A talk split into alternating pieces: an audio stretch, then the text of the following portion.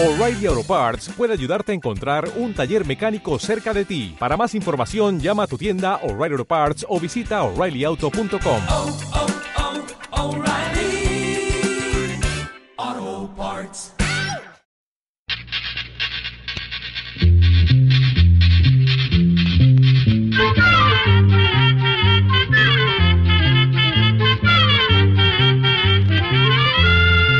Llegó pa' llegó la escuela, llegó la escuela, llegó por radio.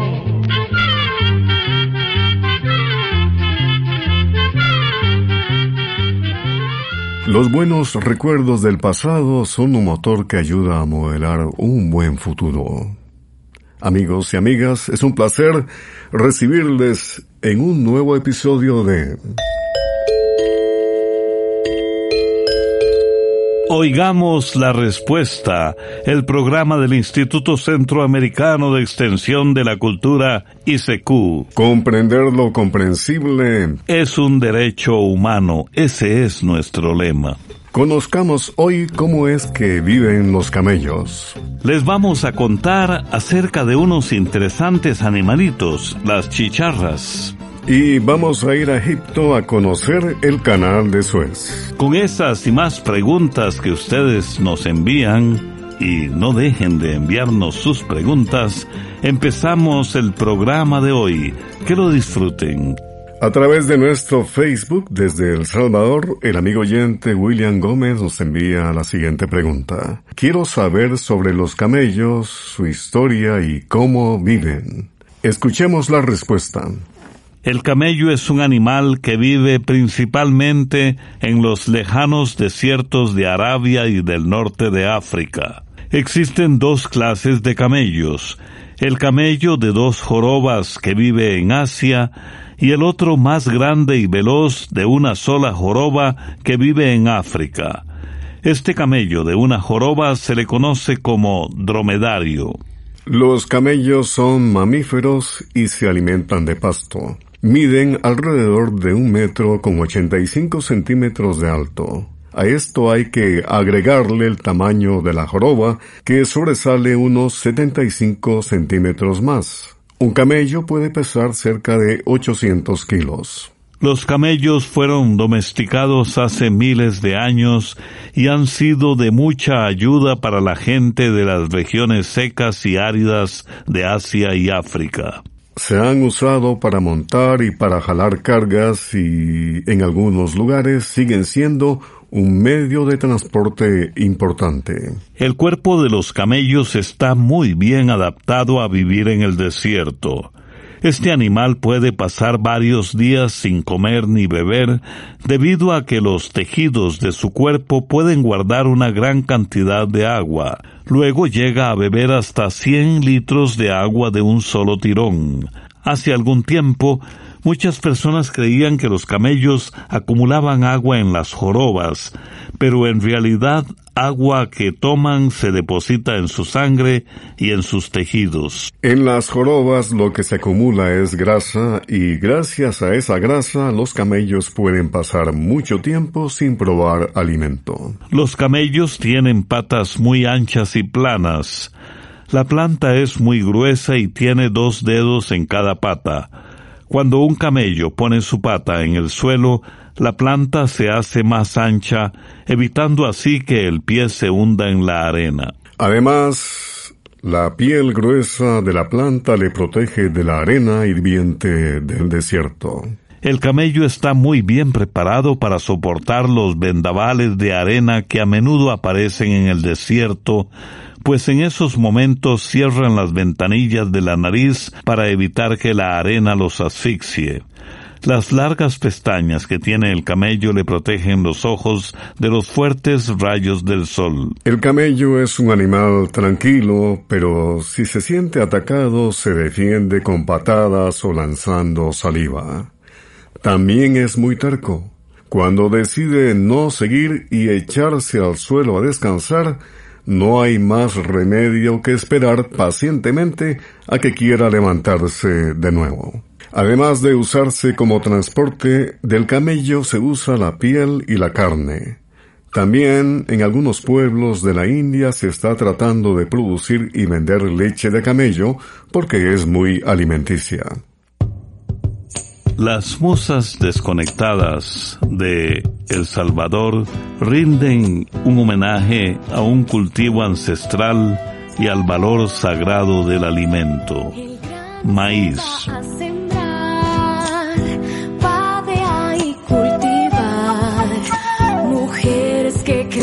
familia y se apoyan para que esto pueda avanzar.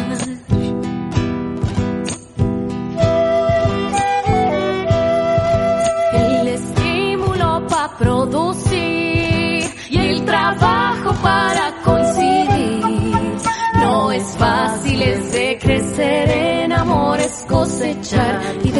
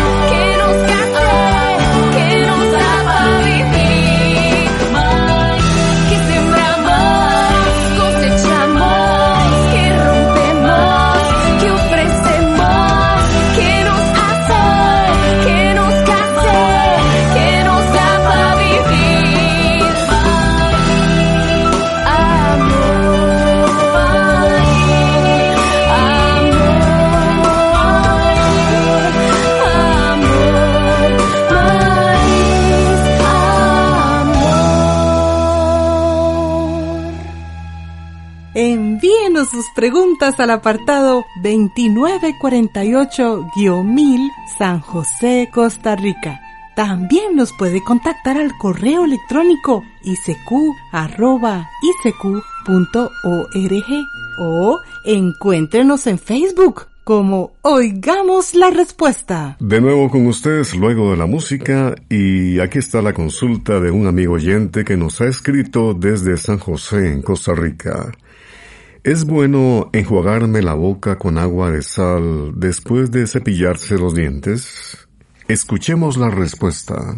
Vamos a decirle que la costumbre de hacerse enjuagues con agua de sal es muy buena para mantener la boca en buenas condiciones. Según lo que averiguamos, esta clase de enjuagues desinflaman las encías, ayudan a evitar que se formen caries y se eliminan las bacterias que provocan el mal aliento.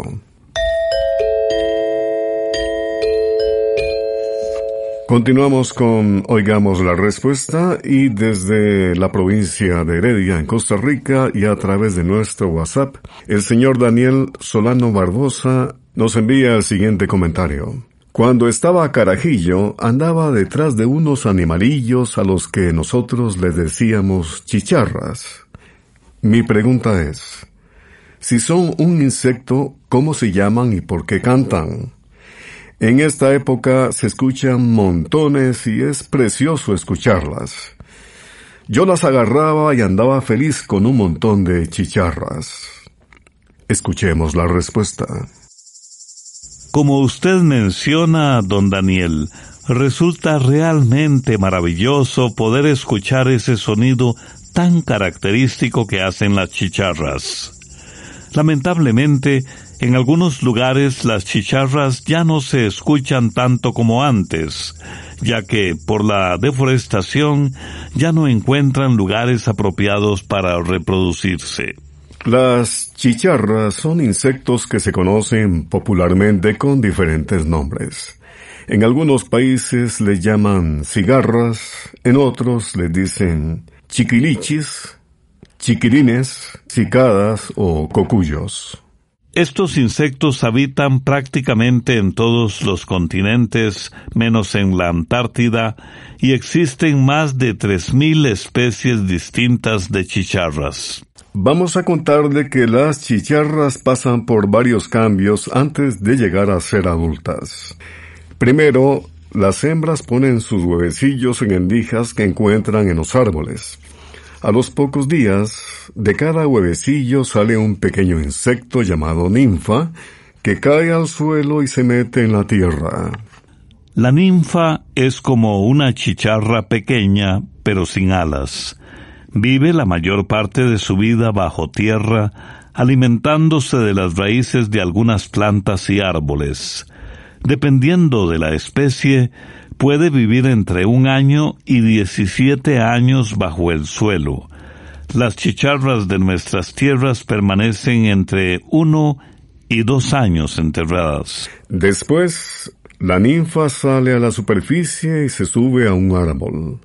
Allí se desprende de su caparazón como si se tratara de un abrigo viejo y sale la chicharra adulta.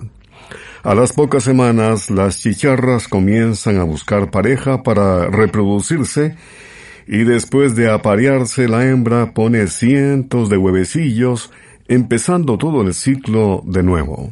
Vamos a contarle que los que cantan son los machos, los sonidos los hacen con unos órganos que tienen en la panza llamados timbales. Aunque podríamos pensar que el sonido que hacen es siempre el mismo, lo cierto es que cada especie produce un sonido diferente. Los machos cantan para marcar su territorio. También lo hacen cuando algo les perturba y para llamar la atención de las hembras. Lo curioso es que las chicharras son sordas, las hembras no son atraídas propiamente por el sonido, sino por las vibraciones de ese sonido.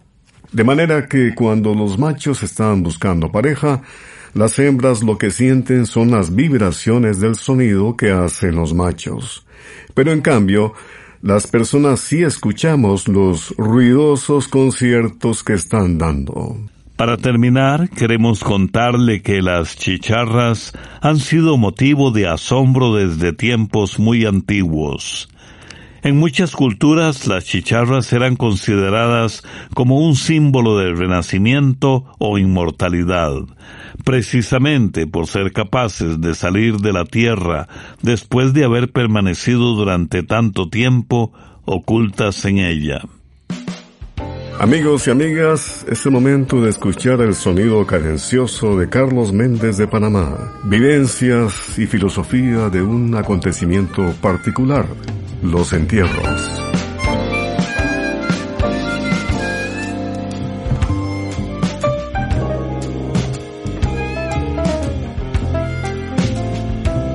En los entierros de mi pobre gente pobre las flores son de papel, las lágrimas son de verdad.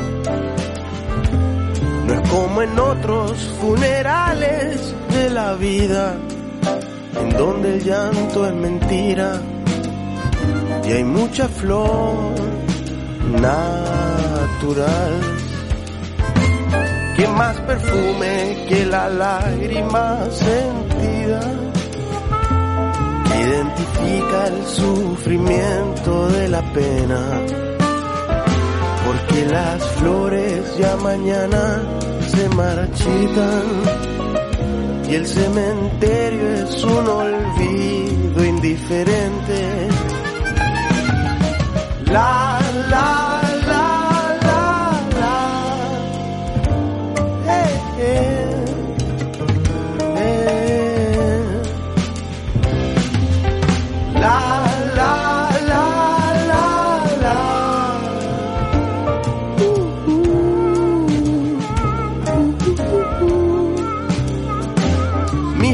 pobre siempre vuelve al campo santo, sembrando una flor de llanto con amor y voluntad. Las amapolas del cariño verdadero son el mayor homenaje de mi gente más perfume que la lágrima sentida, que justifica el sufrimiento de la pena, porque las flores ya mañana se marchitan y el cementerio es un olvido indiferente.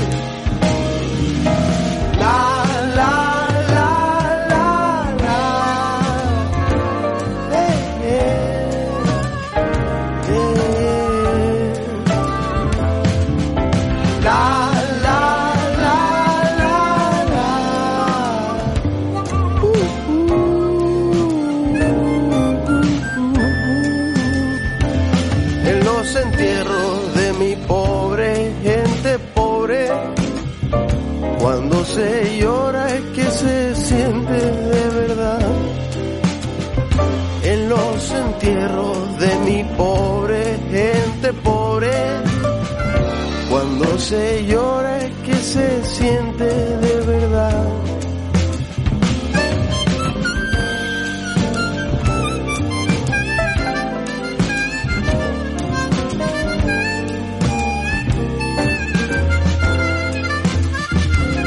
Y es por eso que me quedo ya con mi pobre gente pobre, sencilla, flor de papel.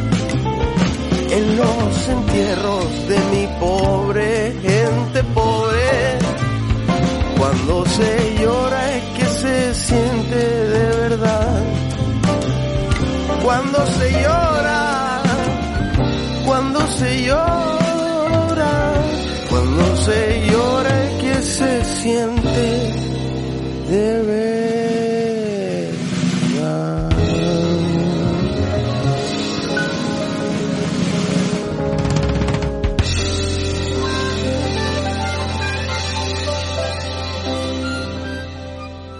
También puede contactarnos a través de un mensaje de WhatsApp al teléfono código de área 506, número 8485-5453.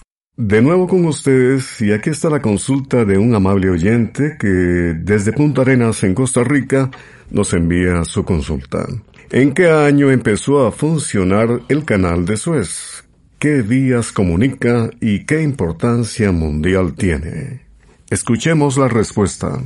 El canal de Suez es una vía marítima de navegación que une el mar Mediterráneo con el mar Rojo, facilitando el paso entre África y Asia. El canal de Suez fue construido hace unos 150 años con el propósito de facilitar el comercio por mar entre Europa y Asia, sin que los barcos tuvieran que dar toda la vuelta por las costas de África, que era la única ruta en aquel entonces. Le decimos que fue construido porque así fue. Desde el tiempo de los faraones egipcios existió el deseo de construir un canal que conectara el río Nilo con el Mar Rojo. Se hicieron varios intentos que permitieron la navegación de barcos antiguos.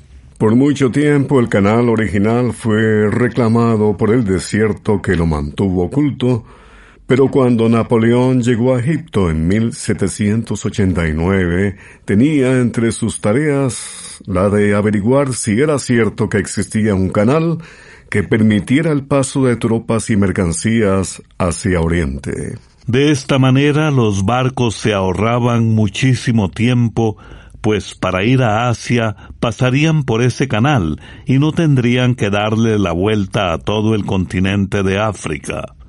Se descubrió el canal antiguo, pero los cálculos que se hicieron no daban esperanzas para poder ampliarlo. Pasaron muchísimos años y creció la necesidad de abrir un canal entre África y Asia que permitiera el paso de barcos con mercancías. Entonces, a mitad del siglo XIX, en los años de 1845 en adelante, se retomaron los estudios para conocer si era posible abrir un canal en Suez. Esta vez sí se confirmó que era posible. La construcción del canal de Suez tardó un poco más de 10 años. Las obras empezaron en 1859 y el paso de barcos se abrió en noviembre de 1869. La empresa encargada de esta laboriosa construcción fue la Compañía Universal del Canal Marítimo de Suez. Se tuvieron que hacer muchas excavaciones en el desierto se dragaron lagos y se realizaron otras operaciones para las que se necesitaron más de un millón de trabajadores a lo largo de estos diez años. Miles de trabajadores murieron por las duras jornadas de trabajo y por enfermedades como el cólera. Cuando el canal de Suez empezó a funcionar, el canal medía 164 metros de largo y se podía navegar en una sola vía.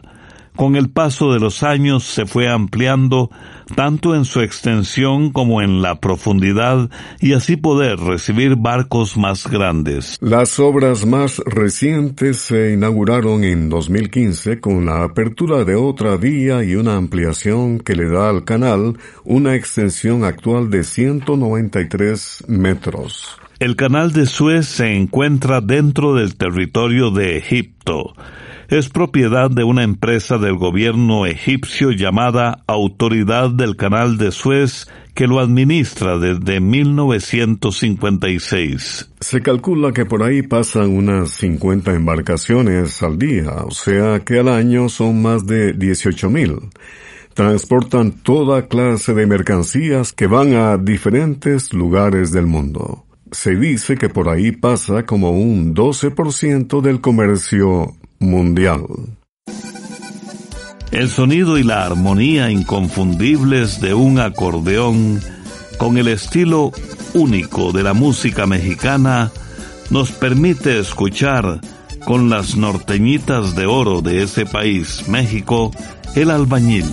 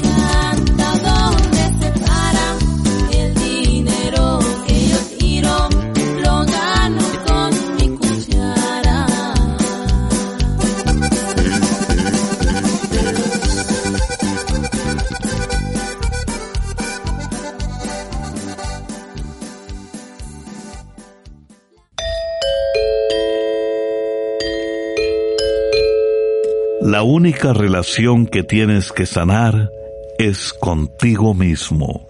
Enric Corbera.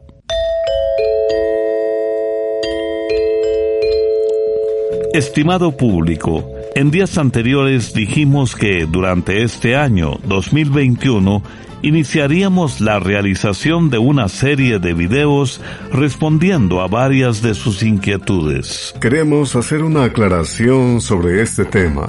Hacer videos no es una cosa tan sencilla. Requiere mucho esfuerzo, tiempo y dedicación. En este momento nos encontramos en la etapa de planificación de los videos, es decir, escogiendo temas, investigando y haciendo los primeros guiones. Queremos aclarar que seguiremos respondiendo una a una sus preguntas, como lo hemos hecho siempre, de la manera más atenta y cuidadosa posible, con una respuesta escrita, sencilla y clara. Sin embargo, solamente podemos seleccionar algunas de sus preguntas para hacer la respuesta en video y compartirla con ustedes. Les agradecemos muchísimo por los comentarios y preguntas que nos han hecho llegar sobre este tema de los videos. Les invitamos muy cordialmente a estar pendientes de nuestra programación porque en las próximas semanas les iremos contando con más detalle sobre estos videos. Programa de Control 13.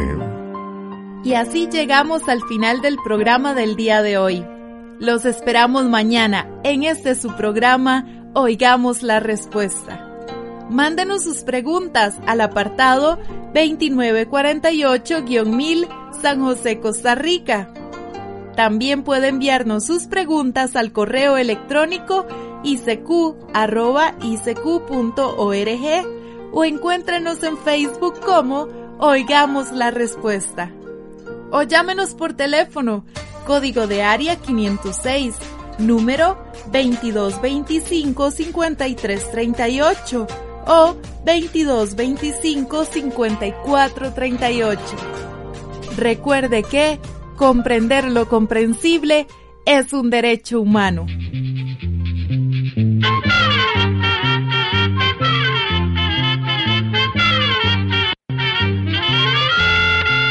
Llegó el momento de despedirnos. Se va a la escuela, se va cantando